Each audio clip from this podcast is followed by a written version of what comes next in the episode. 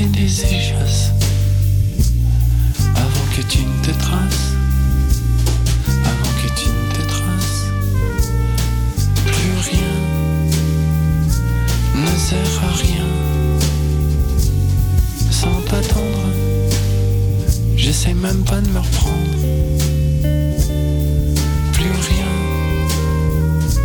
ne sert à rien.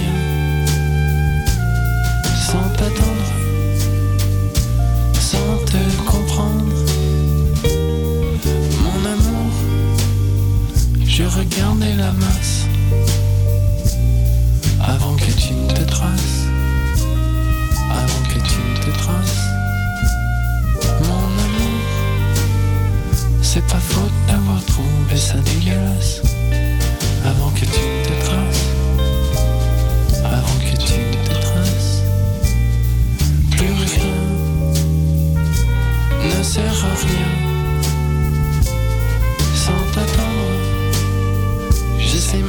Me reprendre.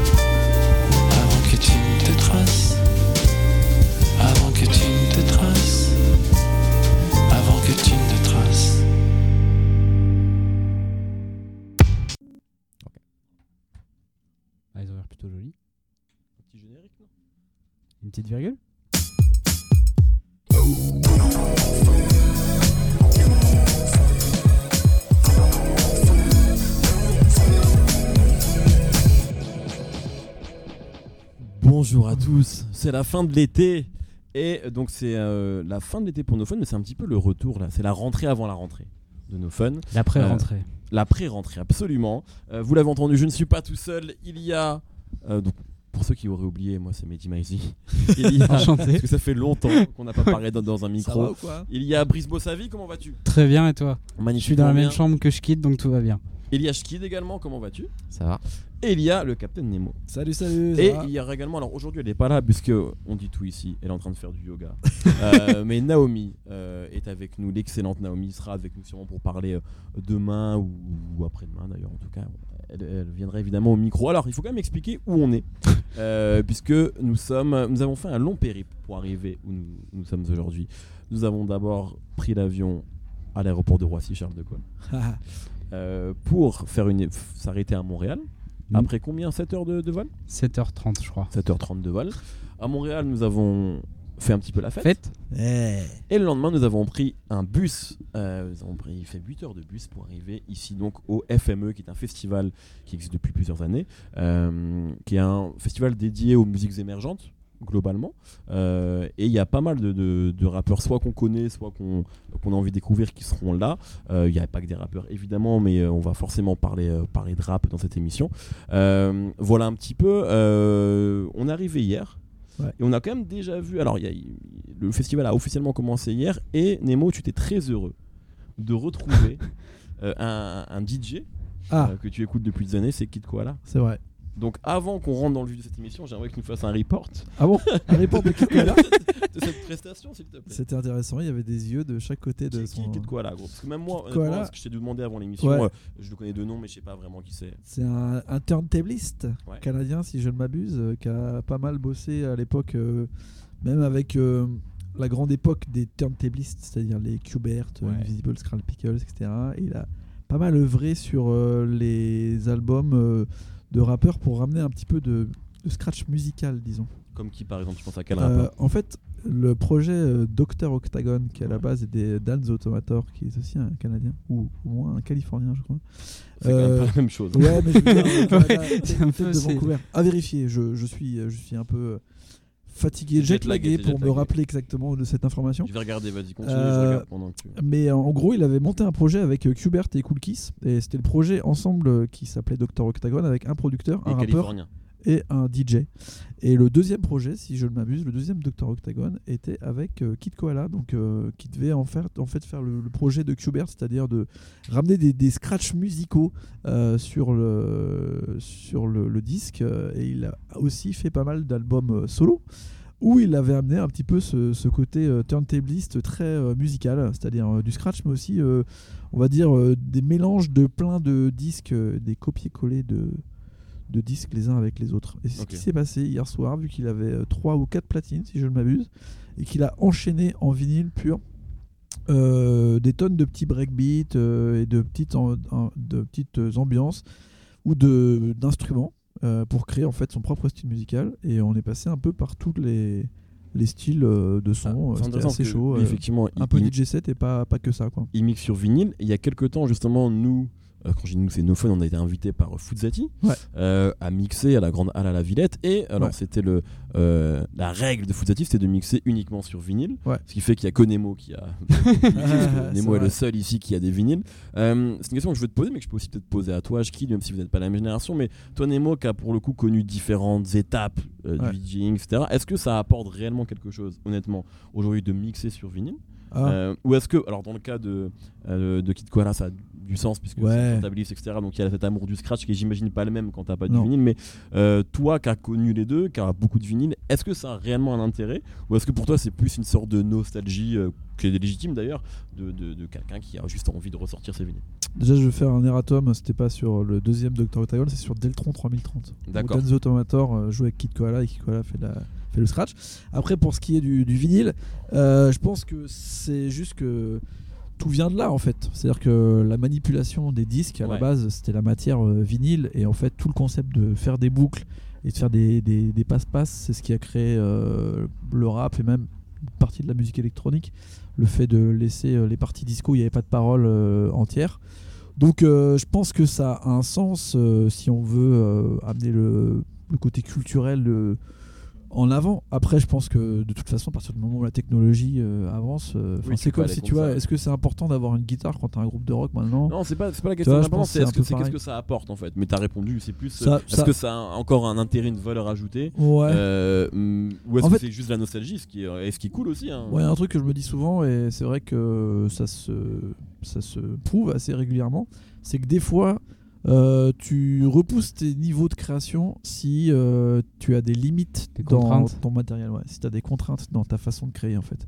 Parce que finalement, euh, si tu peux tout faire et que tu as accès à tout, bah, des fois ta création peut être un peu...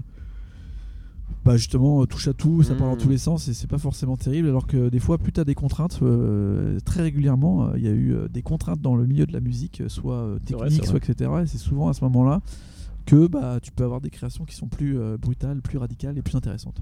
Voilà. T'as t'as un avis là-dessus, Chiki, toi, même si je me mène que toi t'as commencé à mixer euh, en clé, sur clé USB Euh, je, je fais mon premier DJ set euh, sur vinyle le 5 septembre. Je sais pas si t'as le droit de dire. On, peut dire ou pas déjà ça? Ah bon, je dis Ah, pas c'est c'est à quelle soirée alors Bah aussi, je pense. Non, mais j'en sais rien. Comme, Bah, On que- le dit pas comme ça, il y aura Ah, un mystère. ça Voilà, mais voilà, c'est- ouais. mais c'est en lien avec No Fun et Binge. Voilà, on, on peut le dire. Ah, ouais. euh, Voilà. Mais je sais même pas s'il y a une communication officielle, peut-être que je me trompe. Voilà, donc En tout cas, je vais faire ma première euh, expérience. Et Donc, donc, euh, euh, tu vas acheter des vinyles spécialement pour l'occasion? Alors, je sais pas pourquoi tu penses que j'ai pas de vinyle, mais j'en ai euh, Il y en a plein. quand même beaucoup Mais de parce qu'on te voit tout bah, le temps j'ai te balader avec une clé USB. Ouais, voilà, c'est vrai. Ouais, c'est un peu ennuyeux si tu me vois tous les jours Dans avec Paris. disques, euh. Dans Paris, avec ta USB, clé USB, tu as regardé. Tu fais chier tout le monde d'ailleurs. Qu'il fallait qu'on te le dise avec cette putain de clé. Mais ok, très bien. Mais je suis, très, je suis très pressé de voir euh, ce que ça donne.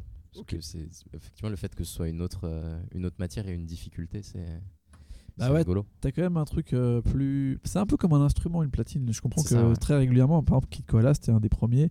Euh, À la fin des années 90, c'est-à-dire qu'il faut considérer la platine comme un instrument et les Mhm. disques comme de la matière. Et en fait, tu, tu utilises la matière des disques pour créer autre chose. Mhm. Et c'est vrai qu'il y a quand même quelque chose de plus manuel en fait Ouais. dans la platine parce que physique. tout est avec un entraînement. Donc finalement, tu, tu, tu, tu peux gérer euh, l'entraînement qui soit plus rapide, moins rapide. C'est un peu plus euh, artisanal que quand ça devient entièrement digital en fait. Il y a ce côté un peu analogique qui te permet, même à un moment, les techniques c'était toucher le diamant, euh, euh, cracher dessus, enfin changer. Tu, tu crées un Ouais, peu, tu crées un peu du son en fait, euh, comme si tu faisais du. Et puis il y a peut-être juste le rapport physique en fait au toucher parce que Ouais. moi, je sais que même parfois tu as des producteurs euh, qui disent euh, tu sais qui vont être nostalgiques de la MPC pour le Ouais. coup, ils vont dire ouais on Ouais. tape sur des pads c'est quand même vachement mieux que déplacer un curseur alors que c'est juste je pense comment tu l'as appris et comment tu, tu ressens ça mais je pense c'est aussi ce truc là c'est le côté de toucher tu as l'impression peut-être de créer Bah ouais. C'est pareil dans le, dans le scratch ou le passe-passe, t'as quand même un truc où tu, tu rentres un peu dans le rythme et finalement tu te sers de quelque chose qui est vraiment fait pour écouter un disque et euh, ça devient un peu un instrument. Et Kid Koala c'était vraiment un des précurseurs de ça. Moi j'étais content de le voir, hein. franchement Bon. c'était sympa. alors il y, y aura donc pas mal de ben, évidemment de, Et on part pas des sœurs boulées. Bah, on pourra en parler, mais on n'a pas, on l'a, on l'a pas vu assez longtemps, je pense, et puis surtout c'est un peu moins notre, euh, Je suis un peu déçu. ADN. Euh, en revanche, il y a beaucoup de rappeurs hein, qu'on va voir ici. Donc j'ai dit Loud, j'ai dit Fouki, il y aura Corias qui sera là, etc. Il y aura la rappeuse catégorie. Bref, on en parlera parce qu'on on va les voir aujourd'hui et, euh, et à la demain. ensemble. À la clair, Claire ensemble, absolument, qu'on qui sont déjà venus dans la sauce, qu'on a reçu euh, à une ou deux reprises d'ailleurs, donc euh, bien sûr, absolument. Mais on va également profiter de notre, notre présence ici pour revenir sur quelques sorties estivales, ce qu'on va faire pendant Yes. trois émissions. Et j'aimerais bien peut-être une, une petite virgule, euh, Schkid. Je la connaissais pas celle-là. Ah, c'est C'est la, c'est la version chaman. C'est la virgule berlinoise, industrielle. Euh, alors, donc, il y a eu- il y, a eu beaucoup de sorties cet été. Alors, surtout, euh, comme, comme chaque année, hein, euh, surtout beaucoup plus aux États-Unis qu'en France, puisque l'été a été très calme pour le rap francophone. Euh, pour le rap américain, c'est là où tout se passe, en fait. hein, euh, c'est le, cas- enfin, c'est le cas chaque année. Euh, et on va essayer de découper ça. On aura une émission, je pense, qu'on va consacrer à nos coups de cœur. Mais là, j'aimerais qu'on parle aujourd'hui peut-être des, des anciens euh, qui ont été particulièrement présents dans le rap américain. Et j'ai la liste ici, mais on a Nas qui est ressorti avec un projet, euh, Jeezy, Rick Ross, Little Brother, enfin il y a eu énormément de choses euh, euh, qui sont sorties et quelques-uns des finalement des, des projets les plus importants, en tout cas dont dont on a le plus discuté dans le rap américain de, cette, de, de cet été. Et je voulais peut-être qu'on en, qu'on en parle ensemble, et puis si on a un peu de temps, on parlera d'autres choses. Mais je voudrais qu'on commence. Il y a Bun B qui a sorti un EP aujourd'hui d'ailleurs au moment où on parle. vrai. Et donc il y, a- il y a Snoop Dogg qui a sorti un album que j'ai beaucoup aimé. Qui est vraiment bien. Et donc il y a un côté un peu euh, les anciens euh, qui parfois font du fan service et c'est peut-être ce qu'ils doivent faire aujourd'hui. Euh, ça me rappelle un peu, c'est, on, en parlait euh, euh, quand on était à l'aéroport avec Shkid, mais il y a Tarantino qui vient de sortir un film Eh ouais. et, et j'ai vu, moi j'ai beaucoup aimé, mais j'ai vu pas mal de critiques sur le fait que Tarantino ne se réinvente plus, etc. Et en fait, euh, peut-être qu'il faut plus demander à Tarantino de se réinventer. Ça fait quand même euh, 30 ans qu'il fait du cinéma et qu'il a, euh, il l'a changé à plusieurs reprises. Peut-être que c'est ça en fait. Je pense qu'il faut pas. Enfin, c'est peut-être un peu malvenu aujourd'hui de demander à Nas ou à Snoop Dogg de changer le Mm. rap. C'est plus eux qui vont donner le pouls un peu de cette musique-là. On demande de Euh, faire des bons disques. Ouais, voilà, exactement. Des Et même, et je pense, tu vois, Rick Ross, bon, on va en parler, mais c'est typiquement l'exemple de ça. Cet, Ah. cet album-là, moi, il m'a fait énormément de bien, mais c'est peut-être même pas, pas dans le top 5 révolution. des albums de Rick Ross, en fait. Ouais. Mais juste au moment où il le sort, c'est c'est cool de le sortir. Peut-être commençons à parler de Snoop, puisque tu, tu, tu l'as écouté, Brice. Euh, bon, inutile de préciser euh, qui est Snoop Dogg, euh, même nos, nos mamans le connaissent. Euh, il a sorti un, un nouvel album. Euh, bah, Qu'est-ce qu'on a pensé? Puis on va en parler tous ensemble. Euh, Pour le coup, il y a vraiment un côté très fan service, Ouais. je trouve, dans ce disque-là, euh, qu'il avait déjà amorcé hein, sur euh, des albums précédents, et qui fait aussi écho à son album Gospel, qu'il a fait Mm. il y a, il y a quelques mois ou il y a un an. C'était euh, c'était il y a, il y a un peu moins d'un an, je crois. moins d'un an, ouais. Ouais. Et, et en fait, le, le dernier Snoop Dogg qui est sorti cet été, bah, en fait, il est, je l'ai trouvé extrêmement euh, nostalgique, euh, notamment aussi dans, ses, dans les Dans les textes, thèmes, ouais, bien dans les thèmes, euh, dans les samples aussi. Et c'est en fait un, un Snoop qui a fait un album pff, nine- nine- 90s et en même temps de, de- de côte ouest, côte est. Pendant un peu plus d'une heure, il, il fait du son très funk, il va te faire du son très, très rap new-yorkais et très rap Los Angeles aussi. Et dans ses paroles, en fait, il, raconte un peu, euh, il raconte un peu tout, le, le- tout ce qui se passait dans le rap des années 90. Il parle de Death Row, il parle. euh, Il y, a, il y a de le, il y a le morceau exceptionnel qui s'appelle Let Bygones Be. Bygones où justement il parle de, de Death Row de Suge Ouais. Knight. Il dit qu'il lui pardonne d'ailleurs, Ouais. qu'ils sont maintenant en euh, bon terme. il- Euh, je vous conseille d'ailleurs de, de, de coupler ça avec l'interview qu'il a donnée au Breakfast Club, euh, qui est vraiment intéressante, où justement Snoop a l'air tellement. Enfin, bon, j'allais dire Snoop a l'air cool, c'est un pléonasme incroyable, mais je veux dire, il est, il est vraiment à l'aise dans ses bottes et complètement serein sur ce qu'il est. Et il parle vraiment de tout ça et de, de, de l'ambiance euh, euh, Death Row, et notamment du morceau de Glasses Malone qui s'appelle Tupac Must Die, qui Mm. a beaucoup Ouais, ouais. fait parler cet été. Mm. Euh, voilà, donc il, il parle un petit peu de tout ça, et c'est super intéressant. Bah, en fait, c'est presque autant un bon album de musique qu'une bonne interview de Snoop. Ouais, parce que ouais. il, sur, sur pas chaque morceau, ou presque, il, il raconte un peu ce qu'il a vécu et tu te rends compte euh, Ouais. vraiment à quel point, en fait, lui, il était entre les deux, quoi. Et entre, entre la côte ouest et la côte est. Mm. Euh, et comment c'était un peu un pont aussi. euh, et et c'est intéressant aussi à écouter dans les textes. Et en même temps, euh, au niveau de, du, du casting, sur les invités, il fait aussi venir euh, Chris Brown, YG. euh, Et alors, il fait venir quelqu'un, j'aimerais qu'on en parle. Qu'est-ce qui s'est passé cet été avec le retour en grâce de Swiss Beats Il est partout. Ouais, c'est ça. C'est incroyable. Il est Ouais. sur le Common, il est Rick Ross. euh, sur le Il Rick est Ross. incroyable le Good Time. Euh, euh. il est sur. Il y a un autre morceau où il, il hype, là je l'ai vu, il est juste en train de parler pendant que le mec. euh, est- euh, un morceau qui sort, pas Dave, non, c'est pas Davist.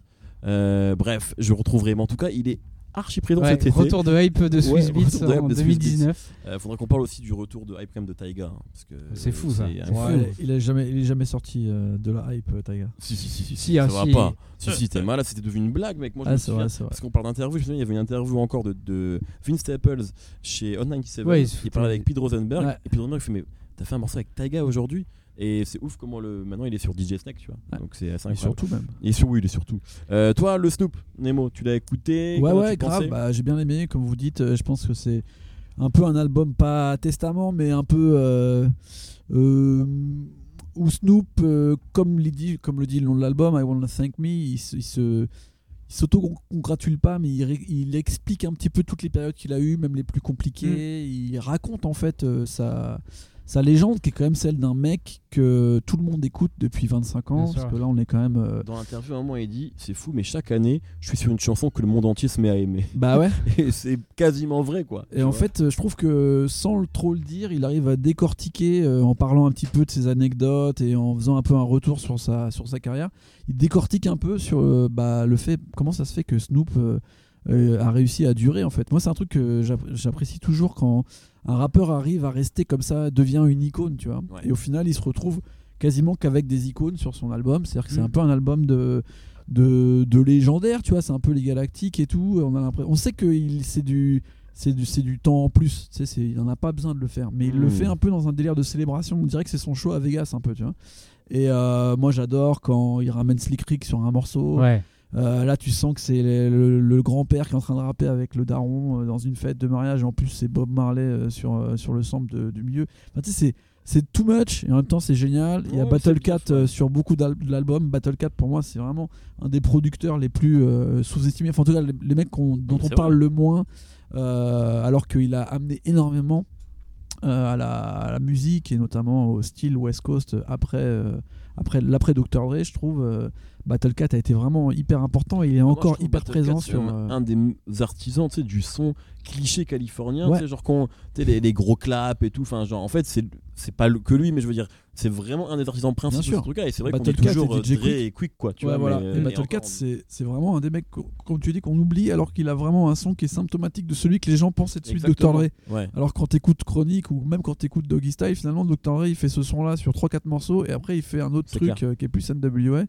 Et euh, pour le coup c'est intéressant, je trouve qu'ils se remettent avec lui. Euh, et puis il y a quand même cette, euh, ce- toujours ce passage, parce que euh, il, a, il a toujours un morceau avec la nouvelle génération. Ouais. Là, il y a RJ, il y a YG, il y a, il y, a, il y a aussi un moment où il repart sur le délire un peu hi-fi, tu vois, avec Rick Rock, Ouais. Stressmatic, que moi j'adore, qui est un rappeur de Federation, qui est un proche de E40. Euh, il y a aussi un petit morceau avec Nate Dogg quand même. Enfin, en fait, il, il arrive à. Je trouve il a condensé en fait tout ce qu'est Snoop Dogg. Et euh, je trouve que, comme tu dis, euh, comme dans l'interview, euh, Mehdi, euh, je trouve que pour le coup, euh, c'est rare d'avoir un artiste qui est aussi lucide sur euh, sa position dans la musique et qui en même temps est hyper, hyper détendu par rapport à Mhm. ça, qui se met pas de Mhm. pression, qui se monte pas le, le- le bourrichon, disons. Et, euh, ne se monte pas le bourrichon. et je trouve que ça va être un peu le fil euh, conducteur de tous nos vétérans de cet été, euh, qui, à mon avis, euh, ont tous fait un peu la paix. Enfin, je sais pas si c'est parce que le rap a complètement changé et que finalement c'est devenu autre chose, mais j'ai l'impression que tous ces mecs qui étaient un peu dans la tourmente, Snoop peut-être pas, mais les autres dont on va parler après, qui étaient un petit peu dans un décalage ou dans, dans une tourmente, hein, on va le dire, dans une euh, tempête. Euh, je trouve qu'ils se sont un peu fait la paix avec eux-mêmes euh, cet été. Et cet album de Snoop Dogg, bah, c'est, je pense que des gens qui n'ont rien à foutre de l'histoire de Snoop, qui ont écouté trois albums ça- de Snoop dans leur vie, cool. bah, ils vont trouver ça agréable. Et c'est vraiment un bon album, bien produit. Surtout, je tiens à dire, c'est là où on voit que les Californiens et Snoop, c'est quand même des légendes. C'est que le mixage, le son, le mastering de cet album, c'est un truc de malade. Ouais. C'est pas, euh, c'est pas un mélange de, de- de Mm. morceaux euh, chopés à droite à gauche que j'ai mis dans un seul. Et j'ai adoré la pochette aussi Mm. Qui fait vrai. référence à un, à un tableau dont je ne sou- me souviens plus le nom, mais normalement c'est des chiens qui jouent aux cartes. Donc le fait que là ça soit Snoop Dogg, donc le grand chien, avec tous ses potes en train de jouer aux cartes avec le même univers, je trouve ça hyper cool. Euh, Très euh, bien. Voilà. Un bon disque de Snoop Ouais, Dogg. un très bon disque. Voilà. C'est une bonne année. Comme, comme on dit, un, Ça fait plusieurs bons disques qui Ouais, sortent. ouais, euh, euh, comme on dit dans le milieu du vin, c'est un bon ans. millésimé. Ouais. Euh, c'est vrai que c'est régulièrement un bon millésime. euh, Bah, euh. tu l'as pas écouté? Je l'ai écouté une fois. Ouais. Mais j'ai rien de j'ai rien de plus ou d'intéressant à dire euh, parce que moi j'aime j'aime pas Snoop Dogg en fait. C'est impossible de dire ça. Arrête d'être dans ton rôle. Peut-être que je suis la seule personne, mais j'ai jamais accroché. euh, T'es la seule à personne, je pense, sur Terre à dire Je pense que t'as aimé Snoop Lion, non Snoop Lion, ça t'a plu. Snoop Lion, c'était mon album préféré. Moi, t'as que aimé Snoop Dogg quand il faisait euh, des feats avec David Guetta en 2010. Ah j'aimais bien Sweat. Alors, un Si super tu morceau. veux qu'on commence à parler des meilleurs feats de Snoop, ça pourrait Jean être une Rock. émission.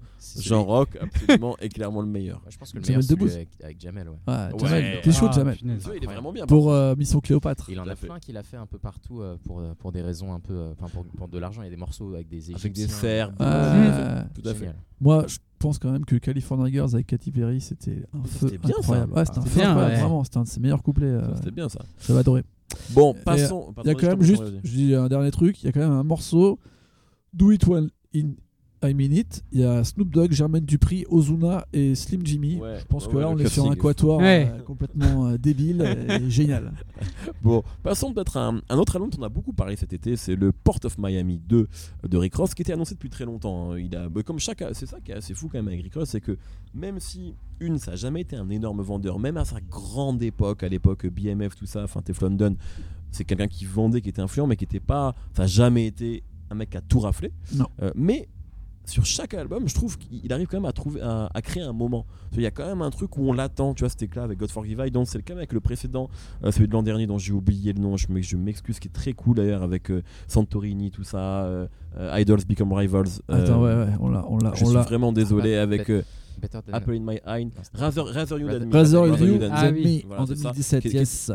voilà qui est pas un, qui est un disque euh, qui n'a pas laissé une empreinte inconsidérable mais je trouve qu'au moment où ça sort on l'attendait etc et à chaque fois euh, Rosé euh, ben, arrive à créer Mm. ça là il l'a encore fait Euh, c'est en plus la suite bon ben, de son premier album en major euh, Port of Miami qui est, qui est loin d'être le meilleur même si c'est un bon disque c'est celui où il y avait Hustlin etc mais c'est pas du tout euh, euh, l'album qui a créé enfin ça a quand même contribué à créer sa légende mais Ouais. je veux dire euh, le Rick Ross rappeur flamboyant c'est Deeper and Rap et Teflon Don Ouais. et Un Albert. Anastasia EP, tu vois, Rich Forever, tout ça, mais je veux dire, c'est vraiment, c'est un peu après que ça arrive.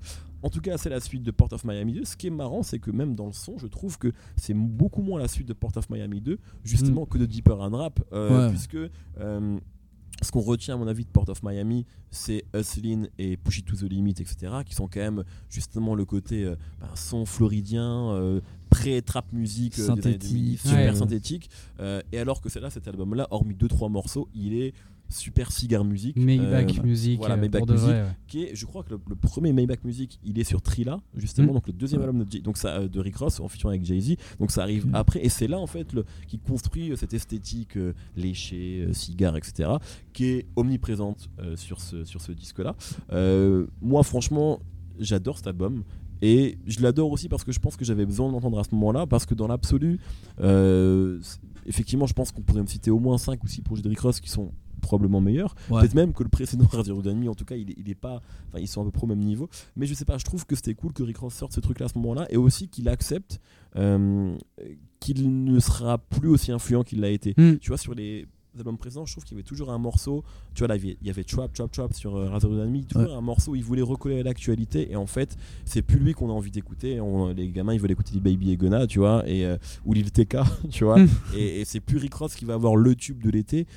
Par contre, euh, il est capable de d'avoir euh, qui qui aujourd'hui peut avoir euh, Lil Wayne, Drake sur son album. Il aurait pu avoir Pusha T. Il, il pourrait avoir, enfin, il a vraiment cette capacité, je trouve, à agréger absolument tous les styles de rap et tous les rappeurs possibles.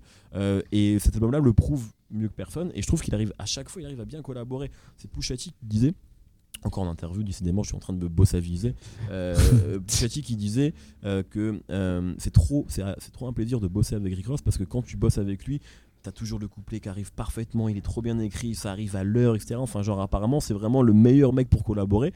Ce qui explique aussi pourquoi Drake, à mon avis, euh, continue à bosser avec lui Ouais, sur ses singles, tu vois, alors qu'il a plus besoin de bosser avec Rick Ross. Ouais. Euh, voilà, donc moi j'ai beaucoup, j'ai beaucoup aimé parce qu'il y a vraiment un côté fan service à fond. Et je crois que c'est exactement ce que j'attends des mecs qui arrivent à ce stade de leur carrière. C'est justement ne quand t'es plus vraiment, quand t'es pas Kanye West et que t'es plus vraiment capable de challenger euh, les derniers trucs, ben il vaut mieux à mon avis que tu restes dans ta zone de confort. Et là c'est exactement ce que fait Rick Ross et moi j'ai adoré ça. Je sais pas ce que vous en avez pensé. Bah, moi, je trouve que c'est comme euh, un peu comme euh, Snoop une- dans une autre génération. En fait, sur, sur cet album-là, en fait, il- je trouve qu'il court plus après le rap. En fait, Ouais, clairement. C'est-à-dire que hum, les, les deux précédents, moi, ce qui m'embêtait, c'était parfois il y avait des morceaux où il essayait de coller à l'actualité et ça sonnait un peu maladroit, alors que là, il s'est juste dit, euh, je vais Ouais. mettre des gros pianos, des gros violons. euh, Et puis je vais faire le son que j'ai contribué Voilà, à créer. en fait, exactement. sa marque, il a, et vu que c'est- c'est lui qui l'a créé, c'est lui qui, qui le fait le mieux. Et c'est pour ça que des morceaux comme euh, Vegas euh, Residency Ouais. euh, Ah, c'est chaud ça. ou euh, même euh, Big Time aussi avec euh, Swiss Ouais. Beats justement. la prod de Just Blaze. c'est fou quoi. Ouais, ouais. Et pourtant ça a déjà été entendu, mais il y a un truc en fait avec le son de Rick Ross hyper flamboyant qu'on trouve pas ailleurs et que là. euh, sur cet album euh, particulièrement je trouve qu'il vient de sortir il le fait extrêmement bien quoi et, euh, et même les, les featuring ça marche euh, ils, ils marchent tous bien quoi parce qu'il joue aussi son jeu à lui Euh, et je pense notamment bah, ce, ce dernier morceau avec Drake qui dure presque 6 minutes euh, où euh, les deux rap rap rap euh, enfin je trouve que c'est vraiment un, un chouette duo quoi Je Drake sais pas qui a écrit le couplet de Drake, mais il est mortel. grave je sais pas qui lui a écrit celui-là, mais franchement, il est bien. Bravo, mec. mais euh, mais c'est-à-dire que, que ce, le, le fait de l'avoir appelé Port of Miami, c'est un peu, un peu préjudiciable. Je pense que c'est que ça reste quand même un, un- un Port of Miami, c'est un disque important. Et là, c'est un, un disque euh, tranquille de, de Rick Ross. Mais euh, j'ai quand même envie de me le réécouter beaucoup plus que les deux précédents Ouais, ouais. parce que euh, bah il y a un côté un peu euh, un peu doudou quoi tu, tu, tu, tu- ça te rassure de réécouter ça et c'est bien fait c'est vraiment le truc Rick Ross euh, motivation musique quoi Très bien. Euh, on peut passer au suivant ou tu voulais dire un petit truc euh, non, bah, je suis d'accord avec vous. Je pense que c'est un album euh, cool de Rick Ross euh, qui permet de te remettre dans, dans la même ambiance euh, que ce qu'il faisait à l'époque de Deeper Than Rap. Et euh, ouais, des fois c'est un peu facile, mais il y a quand même un truc assez moderne dans la façon de, de raconter les histoires de Rick Ross qu'il ne faisait pas il y a 10 ans. Euh, moi, ce que j'aime bien avec Rick Ross, c'est toujours ce côté de assumer le fait que la moitié de ce qu'il raconte, c'est c'est des gros bobards, tu mmh. vois et euh, de le faire dans un délire hyper cinématographique. Et là, je trouve que c'est un bon film de genre en fait. Tu retrouves. Si euh, Irishman euh, de Scorsese est euh, aussi bien que quand Ouais. tu veux retrouver les Scorsese Ouais, de l'époque, bah c'est c'est c'est cool, ça te met dans une bonne ambiance. Tu vois. Et, big up juste à Tariq Azouz, producteur français Ouais. euh, de Bondy, un- qui, euh, qui, qui, qui produit pour Maybach Music depuis, euh, depuis longtemps et qui est présent sur cet album-là. Donc c'est toujours cool euh, Mm. voilà, d'avoir, d'avoir un français qui est présent et qui lui a, a vraiment l'air bien intégré quand même dans le roster, dans le roster Maybach Music. Euh, donc c'est cool. Il y a, il y a un, un autre rappeur, euh, un rappeur problématique, euh, Nas. Ah putain, en parle quand même de problème. C'est vraiment non parce que c'est marrant de voir comment euh, il reste dans tous les tops. Tu sais là cet été il y a eu la liste, euh, c'est- cette, cette liste de 50, 50, meilleurs rappeurs ouais. qui est sortie, on sait pas qui l'a faite. Du coup tout le monde y allait de la, de la sienne. Et Nas il est toujours dans le top 5 en fait. Peu importe Ouais. la liste, peu importe ce qu'il a fait, il est toujours là. Euh, et c'est complètement compréhensible parce que euh, contrairement à ce qu'on peut dire, il n'y a pas que Ilmatic qui est bon dans sa carrière. Il y a, il y a une discographie qui est vraiment mortelle, mais en même temps, il y a déjà It Was Written qui est son meilleur album. Bien sûr. Moi j'adore Godson, j'adore Life is Good, j'aime beaucoup Ouais. Stillmatic. Donc en fait, si tu prends vraiment sa discographie, il y a vraiment des trucs mortels. Par contre, ça fait quand même euh, quelques temps euh, qu'il est relativement décevant. Bref, 15 en ans, tout cas, et il y a, j'ai même pas cité, un album important, c'est The Last Tapes, donc de Ouais. Nas, qui était un album, je sais plus, sorti au milieu des années 2000. En Euh, fait, c'est sorti début des années en. 2000, pardon. Ouais, sorti en 2001 et en fait euh, c'était euh, c'était après le leak de I Am donc l'album qui arrive album. après It Was Written était Ouais. censé être un double album c'était un peu censé être l'album un peu de la consécration de Nas parce que c'est pile au moment où en gros Et puis c'est Jay au Z moment arrive euh, tous les rappeurs importants font des doubles albums. Ouais, aussi. voilà. C'est juste après All Eyes on Me, c'est après Biggie. Ça arrive pile au moment où normalement tout doit faire. Et Nas est un des premiers à avoir finalement le un énorme leak d'album à une époque où pour l'instant ça n'existait pas trop. Et 90% de- du disque I Am euh, est disponible et bootlegué partout. Donc euh, le label part en sucette euh, et sort le disque très très rapidement euh, I Am qui devient un disque quand même un peu moyen même s'il y a Nas Is Like même s'il y a des Oui, morceaux oui, qui sont très forts mais dedans on sent qu'il y a des morceaux qui ont été faits à la va-vite c'était un peu à l'arrache et il y a Nostradamus qui sort un an après Ouais. qui est censé être bah, finalement le euh, deuxième euh, album qui était censé être dans des deux, album. Sauf qu'il y avait énormément de très bons morceaux qui avaient leaké qu'ils n'avaient pas osé sortir qu'ils avaient gardé de côté et tout le monde en fait écoutait ces bootlegs en disant genre c'est les meilleurs morceaux de Nas pourquoi il les a pas sortis en album c'est un truc de ouf. Et donc deux ans après il décide de sortir The Lost Tapes, qui sont en grande partie ces morceaux qui étaient sortis en bootleg à droite à gauche, qui étaient censés être sur IAM, plus quelques morceaux en plus. Et en fait, c'est devenu quasiment le meilleur disque de Nas parce que. il- Ah, Non, mais Calme-toi, à l'époque, à l'époque en tout cas, c'était avant, euh, disons que juste après avant ou après Stillmatic, je crois, mais euh, ça, la sortie. avant, ouais. Donc après, en disant Tout le monde était un peu en mode genre- c'est un truc genre qui fait du bien à Nas en Complètement. C'est ça. Parce qu'il avait des énormes singles, il y avait Do Rags, enfin il y avait des morceaux. En plus, c'est le début où il y a Alchemist aussi qui rentre dans le, dans le cheminement. Donc on le sent un peu plus nerveux, un peu plus euh, street. Et il y avait énormément de morceaux qui étaient censés être finalement la colonne vertébrale de IAM, euh, qui reviennent en fait euh, dans la culture. Parce qu'il y a quand même un, un des gros problèmes de Nas, c'est que Nas, c'est le Danny Dan, excusez-moi, je dois pas faire Danny Dan, Ouais. c'est le Danny Dan américain, c'est qu'il ne sait pas choisir ses. Ouais, Et, donc il y, a- il y a un énorme souci dans, dans I Am, dans Nostradamus et dans beaucoup d'albums de sa carrière, c'est lui il est toujours impeccable, c'est le choix des prods. Et sur The Last Step justement, Alchemist, enfin tu parles de tout ça, les prods sont mortels Ouais. sur le premier volume. C'est vraiment et ça fait du bien d'entendre y la prod de Fetus, ouais. Purple, etc. Ouais. C'est pas forcément les prods révolutionnaires, mais juste entendre ça sur des choses juste mélodieuses à ce moment-là, ça fait du bien en fait d'entendre Nas. Il n'y a pas Dr. Talkboot. Non, ouais, exactement, mon dieu, ça c'est horrible. Euh, mais du coup, The Lost Tapes 2 et donc la suite, euh, forcément, hein, comme on avait Port of Miami 2, on a The Lost Tapes 2, euh, qu'il a teasé euh, un peu au début de la, au début de, de, de l'été, euh, en parlant du track listing, etc. Et donc avec un, un- un listing de producteurs euh, extrêmement prestigieux qui va de Primo à Kanye West, etc. Enfin voilà. Reza. Reza, absolument. Euh, ils avaient déjà bossé ensemble Euh, non, enfin, ils avaient bossé ensemble, je crois, sur un album de Hazy, si je ne m'abuse. Ouais, mais je crois pas Mais que sur un sinon, de non, Nas, il y non, avait non. déjà une prod Non, de de- toute façon, Reza avait fait très peu de prod Ouais. pour des hors Wu-Tang, hein, même à l'époque. Donc, euh, Et donc c'est assez sorti. et Nemo, je sais que tu l'as écouté. Ouais. Parce que même si tu critiques beaucoup Nas, Ouais. tu sais que l'an dernier dans tes top Spotify, je crois Mais que oui. dans le top 3. Bah oui, parce que j'avais fait un portrait sur Nas. Mais en fait, pour moi, c'est toute proportion gardée. Tu vois, c'est un peu des mecs comme Nekfeu. C'est pas des mecs que forcément je vais. Non, mais c'est pas des mecs que je vais forcément dire. c'est- ouais. Ça a du sens du coup. Non, mais tu vois. Bah, Nekfeu, parce que pour moi, c'est pas des mecs forcément que, que je vais citer premièrement comme des. Enfin, tu vois, mes rappeurs préférés ou quoi, mais je sais qu'ils ont un succès qui, comme tu l'as dit, reste dans les années. Donc pour moi, ça veut dire qu'ils ont quelque chose en plus et qu'il faut l'analyser. Et si moi, personnellement, je les aime pas, c'est pas pour ça que faut Ah, pas en en plus, parler, tu vois. Ce serait exagéré de dire que t'aimes pas Nas quand même. Non, absolument pas. Il y a énormément de, de trucs que j'aime bien chez Nas, mais euh, en fait, ce qui m'ennuie, c'est plus les fans de Nas qui le mettent devant tout le monde alors qu'il Ah a oui. fait plus d'erreurs. Mais ce que je trouve intéressant chez Nas, justement, c'est le fait qu'il est peut-être plus humain que les autres et qu'il a fait, euh, il a eu un parcours euh, semé d'embûches, qu'il a fait des mauvais choix, qu'il s'est retrouvé dans des, dans des merdiers pas possibles, et que là, il est un peu plus dans la célébration. Après, euh, The Lost Tapes 2, ce qui est marrant, c'est comme pour Port of Miami et tout, tout ça, c'est que ça, on joue en fait sur une sorte de légende d'un album que- Mm. créé sur des chutes de studio euh, un peu folles, un peu légendaires. Alors que là, on voit que c'est des chutes de studio où même Nas il dit, bah celle-là on voulait pas les garder. hein.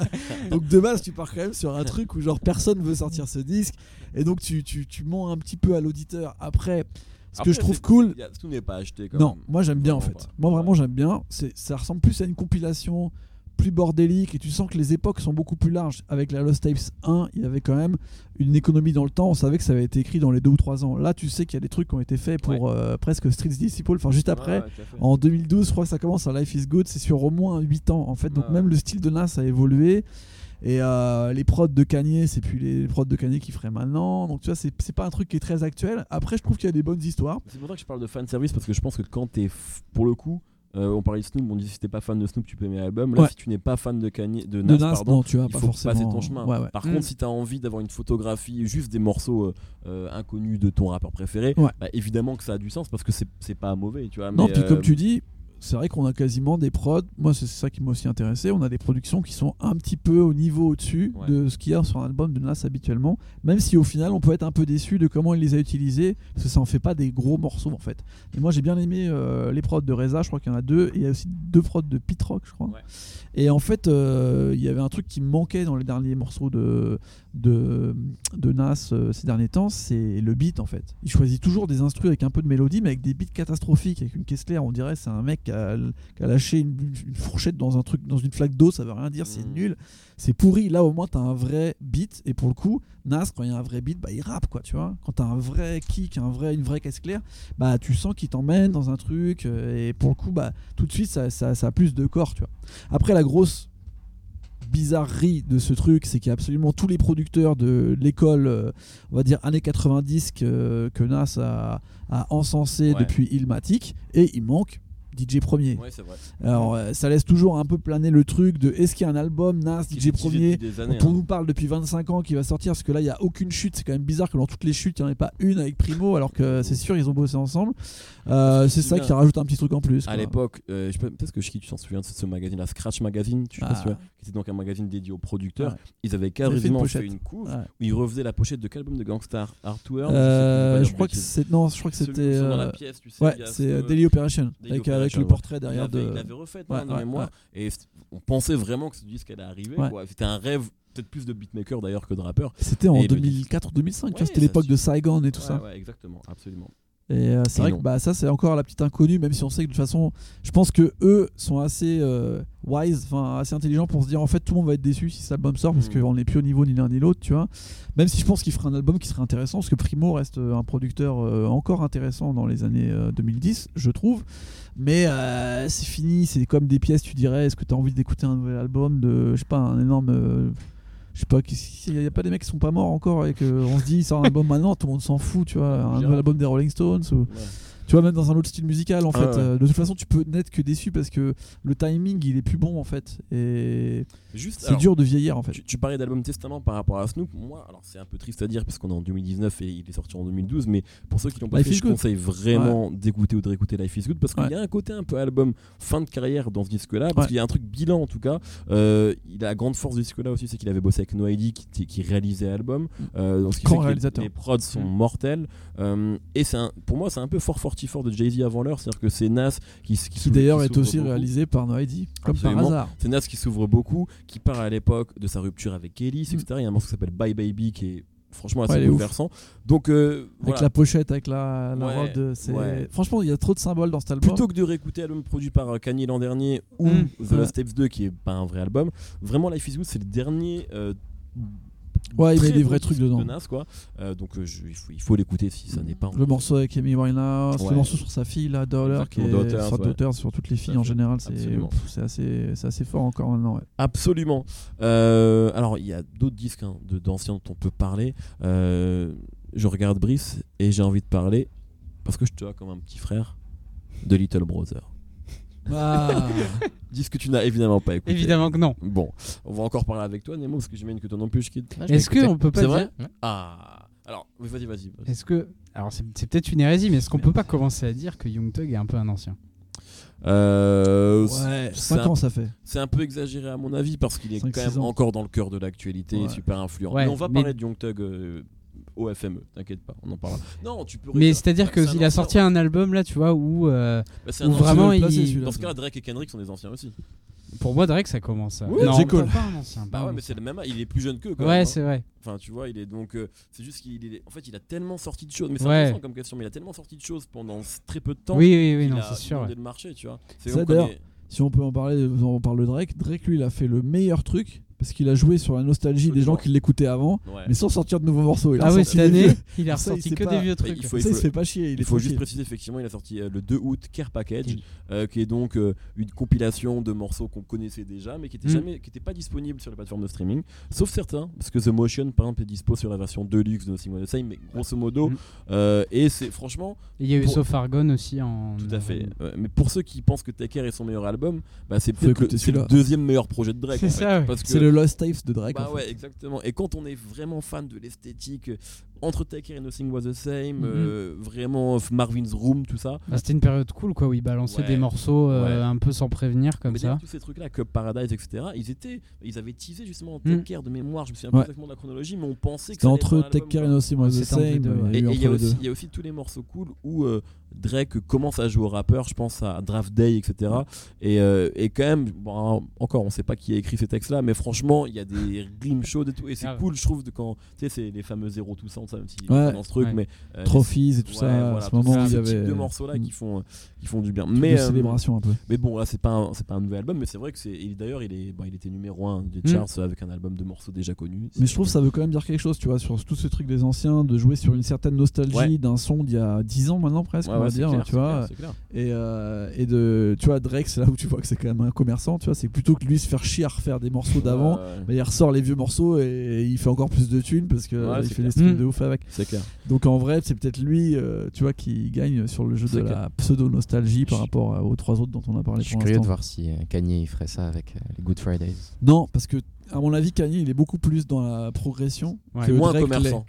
Drake, tu vois, là, il est vraiment dans le. Il veut. euh, Drake, euh, ça se voit que sur les derniers albums, il est dans le recyclage total. Tu vois, il récupère Mm. la Nouvelle-Orléans, il récupère des styles que tu as déjà entendus pour en faire une sorte de nouveau style musical.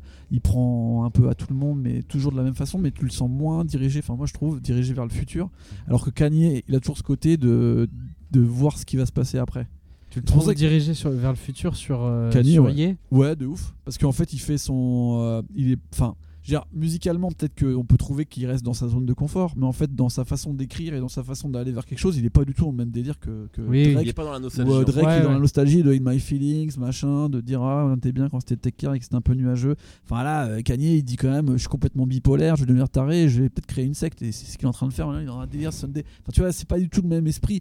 Euh, Il y a une sorte de fuite en avant chez Kanye que alors que Drake, euh, je trouve que plus les années passent, plus il est en train de de, se rentrer dans transformer le en rang. vieux con. Ouais, enfin de tu vois de se Non, mais Drake est un. en façon, nostalgique je, quoi. je pense Drake c'est le meilleur euh, calculateur du. Ouais, qu'en fait, il est dans la ce gestion de carrière. Moi, je, je trouve ça cool et même euh, euh, je, je réécoute pas mal Scorpion en vrai, ma- Ouais. malgré le, fait que je trouve que c'est pas un grand disque du tout. Mm. Mais c'est un disque que je réécoute parce que j'aime bien ce qu'il fait. Mais, mais c'est, on est, tu sens que tout est dans la stratégie en fait. Ce que de tu la sens gestion de effectivement peut-être moins avec Kanye, où tu as l'impression, peut-être que je me trompe, hein, que les choses sont beaucoup plus instinctives et impulsives. Euh, Drake, tu as l'impression qu'il n'y a pas vraiment de place qui est laissée à ça euh, et, et que tout est minutieusement pensé quoi, dans toutes ces prises de parole. Parce que. Kanye, il pourrait faire euh, comme Drake est en train de le faire là, trois fois le même album. Il pourrait repartir sur du College Dropout, Les Ouais, Registration. Tout le Mm. monde kifferait et tout le monde serait content avec leur Eh bien, Kanye et tout ça. Je vous redirige Et vers une interview. pas, tu vois. L'interview, une interview incroyable à l'époque où Zaino était à la BBC, que j'ai réécouté euh, vu cet été. C'est à l'époque de la sortie de Jesus. Ah, All Kanye, Oui. Kanye. Bah, c'est une des meilleures interviews euh, de l'histoire pour Ouais. moi. Et c'est une leçon de Kanye, euh, ça dure une heure et quelques, où euh, justement il parle de Jesus et, euh, et il explique Moi, de toute façon, je vous ai montré que je savais faire la perfection. Ça s'appelle My Beautiful Dark Fantasy. Euh, Ouais. le perf- le par- la perfection, je sais le faire. Mais moi, Kanye West, je suis là pour foutre la merde. Je suis pas là Ouais. pour la perfection. Et je pense que c'est Drake, c'est exactement l'inverse. Drake, c'est le genre idéal. Il est pas là pour foutre Mm. la merde, Drake. Non. Il est là pour que tout le monde l'aime. Et Ouais. Kanye, évidemment, qu'il veut pas être aimé de. Enfin, je veux dire, il fait tout pour. Drake, pour- il, euh, en fait. Kanye, il veut faire avancer globalement le truc dans son sens à lui, Ouais. alors que Drake, il veut juste que tu sais, rien ne bouge. C'est. Ouais, bah, Mm. Il veut être tranquille. sur son Il veut éteindre son réseau. euh, Ouais, il veut juste que Sur ça les bouge vois. il veut euh, que ça soit euh, un calme plat. Alors que Kanye, il est à l'inverse Bah, de ça. C'est est- intéressant d'ailleurs de voir même les deux morceaux qu'il a sortis cet été, euh, Drake. Euh, Omerta et Money in Your Grave, tu vois, le World Champion Package, je sais plus Ouais, comment ça s'appelle. ouais. Money in Your Grave, ah, c'est le morceau avec Rick Ross. Franchement, c'est cool, on, le- on joue en club, c'est cool, mais c'est vraiment ouais. un morceau ouais. de trap qu'on a entendu 10 000 fois. Ouais. Et Omerta, c'est Drake qui rappe sur une prod à la Jay-Z de 2004. Ouais. C'est cool, moi j'aime bien, mais genre, c'est des morceaux qu'il a déjà fait, euh, tu vois, des centaines de Ça fois. manque un peu de, de profondeur. Tu Mais vois. après, encore une fois, tu vois, quand on disait. C'est pareil, c'est comme ce qu'on disait sur le début sur les anciens, et c'est vrai qu'on peut penser que Drake commence à être un ancien. C'est peut-être qu'il faut plus demander à ces mecs-là de réinventer la roue. Hmm. Bah tu vois, parce que ça vrai. fait 10 ans qu'il est au top. euh, Mm.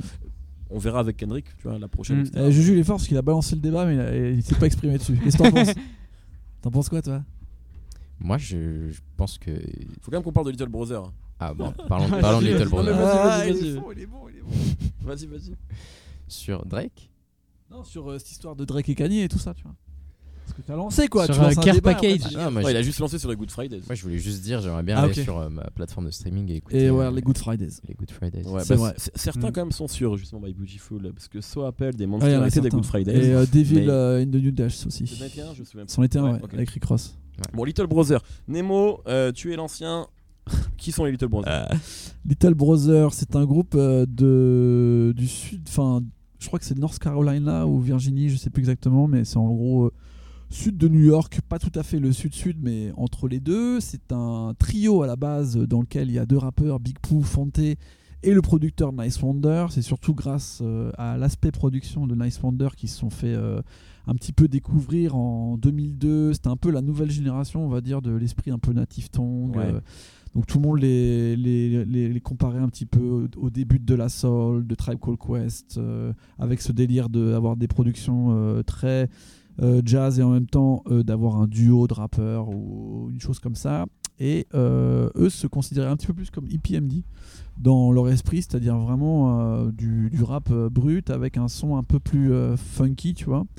Et c'est finalement le, la révolution de Nice Wonder qui était un des premiers mecs à faire de la musique un peu euh, boom bap mais avec Fruity Loops, c'est-à-dire euh, rejeter un petit peu le côté. C'était le euh, gros truc à l'époque. on, a, on a tellement brandé ça autour de Nine Wonder. le Exactement. qu'effectivement, il bossait avec Fruity Loops. Ça et le fait que Questlove est un peu poussé pour qu'il se retrouve producteur d'un morceau sur le Black Album de Jay-Z qui était, le morceau de Treat où il sample R. Kelly. qui était censé être là, tu vois, le- l'album un peu où, où Jay-Z choisissait un producteur. meilleur producteur du ouais. monde. Et il y avait Nice il s'était fait connaître en faisant un remix de Godsons de Nas, qui était mortel, Ouais, avec des prods, des nouvelles prods du coup. ouais. Ouais, ouais, et, euh, et donc pour le coup, euh, Little Brother, pff, sur le premier album, c'est vraiment, à mon avis, une démonstration de style de production. Je pense que c'est surtout sur leur deuxième qui s'appelle The Ministrel Show, Ouais.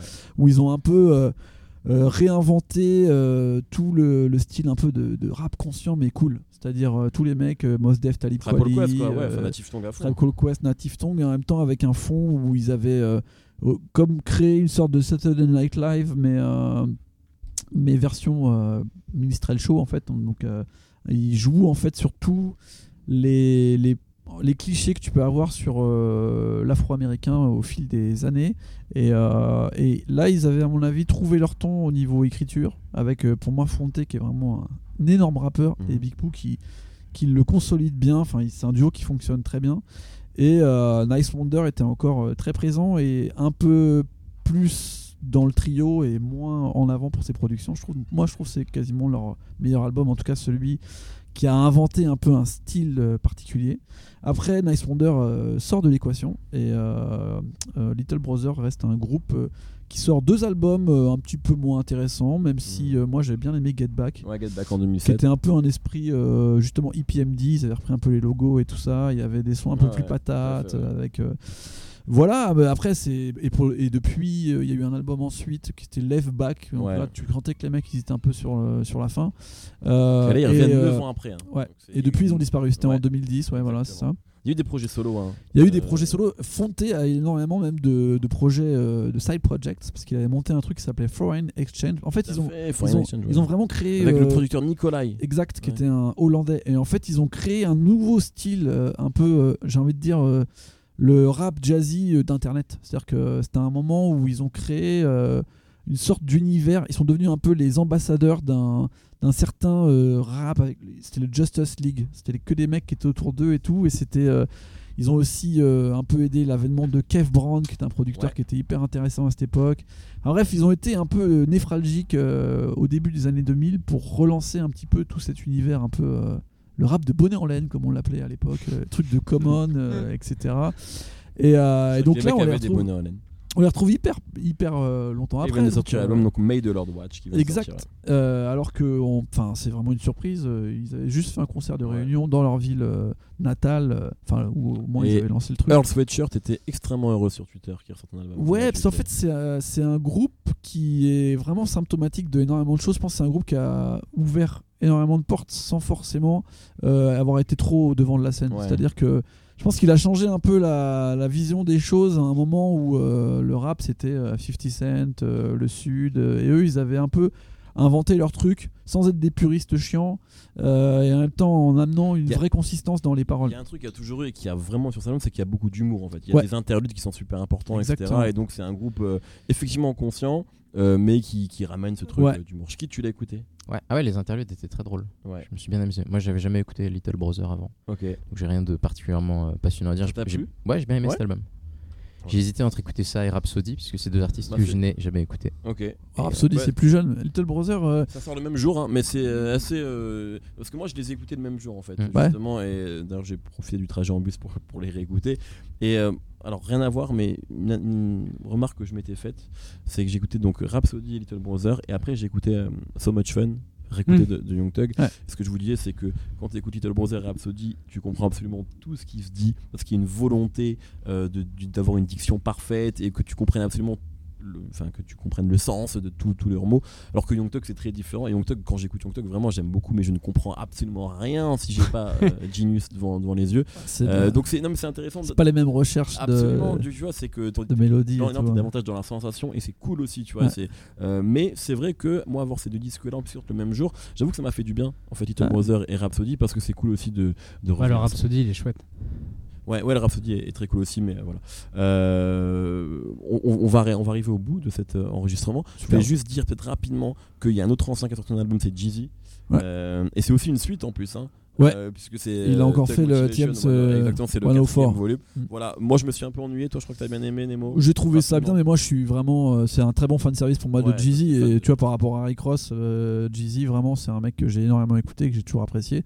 Mais j'ai trouvé par contre que le mix était dégueulasse, ça m'a un peu sorti du truc. Hmm. Je trouvais que Ouais, puis pour un album inégal sur les de. morceaux en fait. Ouais. C'est très bizarre. C'est, euh, ça ressemble vraiment à une mixtape. On sent que le mec, euh, il a pas tout mis euh, dedans. Enfin, ou alors il y avait plus d'argent, je sais pas. mais Bon, très c'est bien. un peu dommage. Euh, on, on arrive au bout de, de cet enregistrement. C'est le premier épisode, hein, euh, No Fun, No FME. On est très heureux d'être là, évidemment. Là, on va aller voir euh, plein de concerts, de shows, et on en parle, on en parle demain. Tout à fait. Euh, merci Nemo. Merci à D'avoir toi. été là. Merci à vous. Euh, Il y a, d'autres anciens dont on n'a pas parlé. Bon, on en parlera peut-être après. Merci Brice. Merci à vous. Merci Shkid. Mais de rien. Bon, et merci à tous les gens qui nous permettent d'enregistrer cette émission. On se retrouve demain. Bye.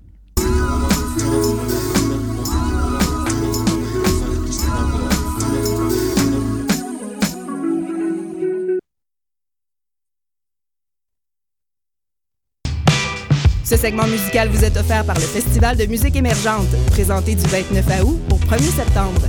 Pour obtenir plus d'informations sur la programmation et sur la billetterie, rendez-vous au fmeat.org.